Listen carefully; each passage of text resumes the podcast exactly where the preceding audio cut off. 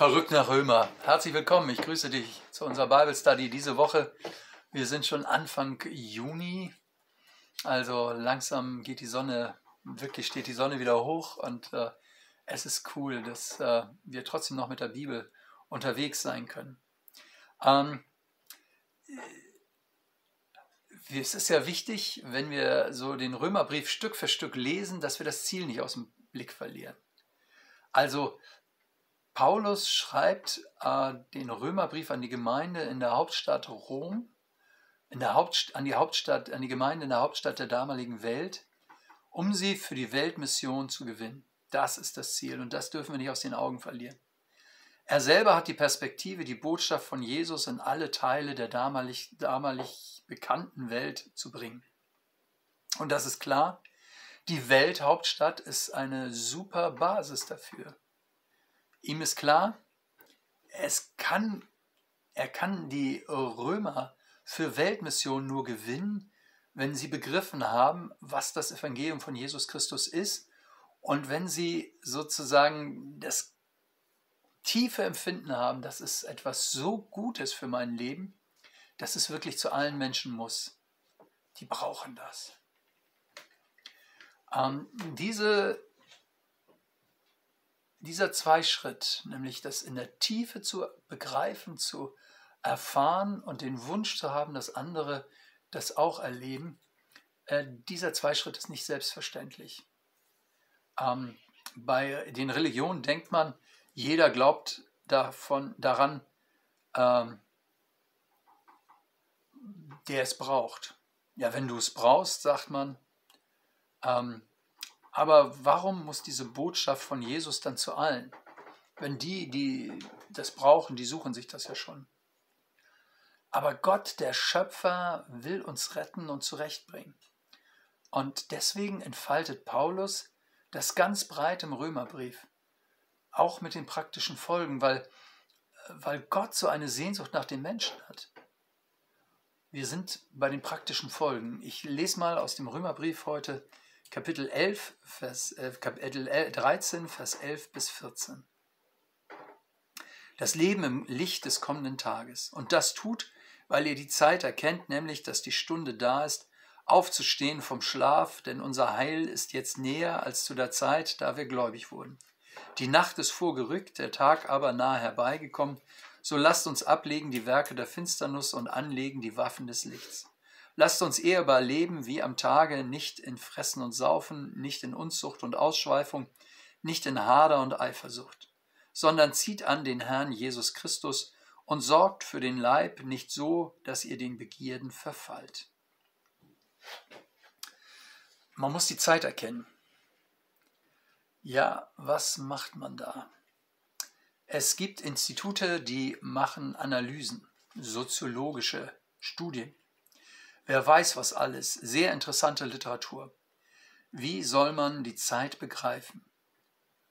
Äh, unsere Zeit, die so kompliziert ist.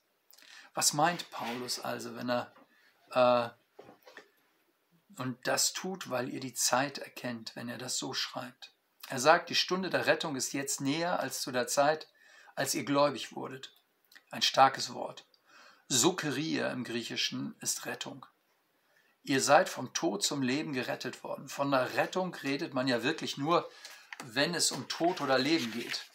Also wenn der Rettungswagen kommt, dann geht es richtig rund, weil es um Tod oder Leben geht. Er sagt, diese Rettung ist jetzt näher als zu dem Zeitpunkt, als ihr auf anfingt, an Jesus zu glauben. Wie meint er das? Ist doch Quatsch. Oder doch? Weil äh, in dem Moment, wenn man anfängt zu glauben, dann ist einem die Rettung ja gerade zu Herzen gegangen. In den früheren Kapiteln, zum Beispiel in Römer 5, hat er gesagt, wir haben Frieden mit Gott. Das ist doch schon vollendet, das ist doch geschaffen. Die Rettung im vollendeten Jesus. Bestätigt durch die Auferweckung von Jesus. Äh, das ist doch geschehen. Abgeschlossene Handlung, Handlung der Vergangenheit, ja, ja, das ist Rettung aber es ist noch nicht die Vollendung. Und diese beiden Punkte, die unterscheidet Paulus. In Römer 8 hat er gesagt, wir sind Kinder Gottes, wir sind gerettet. Es gibt kein Verdammungsurteil mehr gegen uns, weil wir zu Jesus gehören. Und der schützt uns und schenkt uns Vergebung. Jetzt warten wir darauf, dass Jesus wiederkommt. Die Toten auferweckt werden und der neue Himmel und die neue Erde geschaffen werden. Ähm, in diesem neuen Himmel und der neuen Erde, in der es kein Leid mehr geben wird, in dem es keine Schmerzen mehr geben wird, keine Tränen mehr. Paulus sagt, die ganze Schöpfung sehnt sich danach. Dem gehen wir entgegen. Also es gibt auf der einen Seite, und das ist mir ganz wichtig, dass wir das heute mitnehmen, auf der einen Seite Heil und Rettung, ähm, und zwar im Hier und Jetzt, weil ich zu Jesus gehöre. Das ist schon geschehen. Das ist bei denen, an die Paulus schreibt, ist das vollzogen. Jesus ist gekommen und ist für mich gestorben und auferstanden und ich habe äh, ihn in mein Leben genommen. Ich bin gerettet. Ich gehöre zu ihm, wenn ich zu Jesus gehöre. Aber jetzt sind wir unterwegs auf dem Weg der Hoffnung. Und da gibt es vielerlei Kämpfe und Auseinandersetzungen. Da wird es auch gefährlich und schwierig. Es gibt auch manche Niederlagen. Wir gehen nach vorne, der Tag bricht an, ähm, aber die Beschreibung der Situation ist eben, der Tag bricht an. Er hat, ist sozusagen mit, er ist mit dem äh, Eintreten Jesu in mein Leben, ist er angebrochen. Ähm, und das bedeutet, äh, jetzt äh, bin ich noch auf dem Weg. Also, wenn ihr so wollt, ähm, indem Jesus in mein Leben getreten ist, bin ich aufgewacht. Ich habe noch die Schlafklamotten an. Ähm, die muss ich erstmal ausziehen. Und ähm, muss mir irgendwas Vernünftiges für den Tag anziehen. Und genau das sagt Paulus hier in Kapitel 13, Vers 12. Die Nacht ist vorgerückt, der Tag aber nahe herbeigekommen. So lasst uns ablegen die Werke der Finsternis und anlegen die Waffen des Lichts. Ähm, Dunkelheit ist natürlich bildlich ges gesprochen oder gemeint. Äh, was wir da tun, ist äh, Lüge, Hass, Habgier, Egoismus und die sollen wir ablegen. Und dann sagt er aber nicht, wir sollen die Werke des Lichts anziehen, sondern die Waffen, sondern die Waffen des Lichts. Was ist das? Er sagt, es geht um Kampf.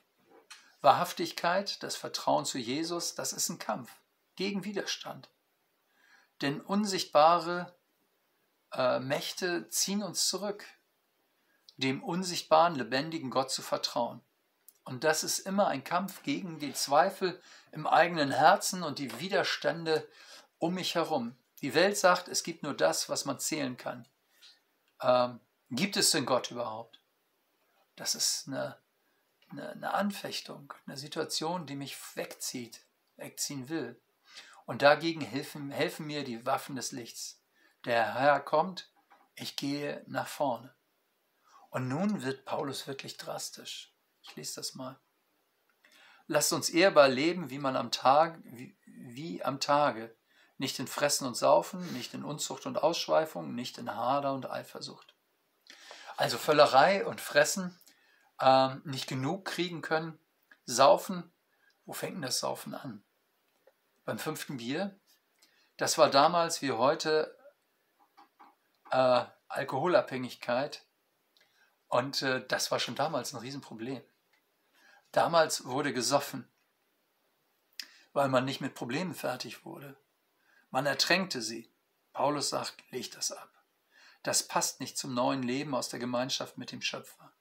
Das ist zerstörerisch, das ist kein schöpferisches Handeln, das nach vorne zieht, wo ich sozusagen die Zukunft vor Augen habe, sondern das zieht mich zurück, das bindet mich an mich selbst. Ähm, und dann nennt er den ganzen Bereich der sexuellen Gier, Unzucht, Ausschweifung. Ähm, da war alles damals wie heute. Die Leute haben sich sozusagen außerhalb ihrer Beziehung bedient ähm, und das äh, Sexualität überhaupt nicht mehr als Geschenk Gottes gesehen, das er uns gibt, als Ausdruck von Liebe und um ihn zu ehren. Spannend. Selbst mit meiner Sexualität kann ich sozusagen Gott ehren. Aber da, wo ich Gottes Gebote missachte, zerstöre ich mich selbst mit dieser schöpferischen äh, Begabung. Das sind die Werke der Dunkelheit, die zerstören. Legt das ab, sagt Paulus. Zieht an den Herrn Jesus Christus. Und das ist nun ein Bild. Wie soll ich das verstehen? Das ist deshalb so wichtig, weil es zeigt, dass das Leben, dass der Glaube an Jesus nicht nur ein Gedankengebilde ist, auch nicht nur ein Gefühlsgewebe, äh, das ich habe, sondern es ist wirklich eine Lebensgemeinschaft mit dem lebendigen Jesus, eine Person mit ihm. Wir tauschen. Er hat meine Sünde getragen am Kreuz und ich darf seine Gerechtigkeit nehmen. Er ist aus dem Grab auferstanden und hat den Tod besiegt und er nimmt meine Schwachheit. Ich darf teilhaben an seiner schöpferischen Lebenskraft. So sind wir unterwegs zum Ziel der Vollendung. Deshalb hat das Leben einen Drive, einen Schwung, eine Dynamik nach vorne, weil Jesus äh, mir sozusagen das gegeben hat, das gibt, was er für mich errungen hat. Deswegen kann ich voller Hoffnung sein. Und da sagt Paulus, äh, Körperpflege ist okay, ähm, aber nicht so, dass ihr den Begierden erliegt. Also verantwortliches Leben. Richtig in der Freude und Gelassenheit, in der Gewissheit, Gott sorgt für mich. Jesus ist der Chef. Er ist meine Lebenskraft. Was ist das für eine Perspektive, die einen nach vorne zieht? Wo man nicht immer Sorge haben muss, zu kurz zu kommen, sondern wo man äh, sich investieren kann, weil man sagt, Gott hält mir die Arme, Gott hält mein Leben. Ihr Lieben, verrückt nach Römer, ähm, möchte ermutigen dazu, dass wir ein neues schöpferisches Leben führen. Eins, wo, wo wir aus dieser Gelassenheit kommen, die uns, äh, die uns zeigt, ich bin ein Kind Gottes und äh, als Kind Gottes bin ich versorgt mit all dem, was ich brauche und darf das, was mir dann noch begegnet, genießen. Ich muss nicht mein, mein Vakuum sozusagen in mir dadurch füllen, sondern ich kann genießen. Ich kann das Leben genießen.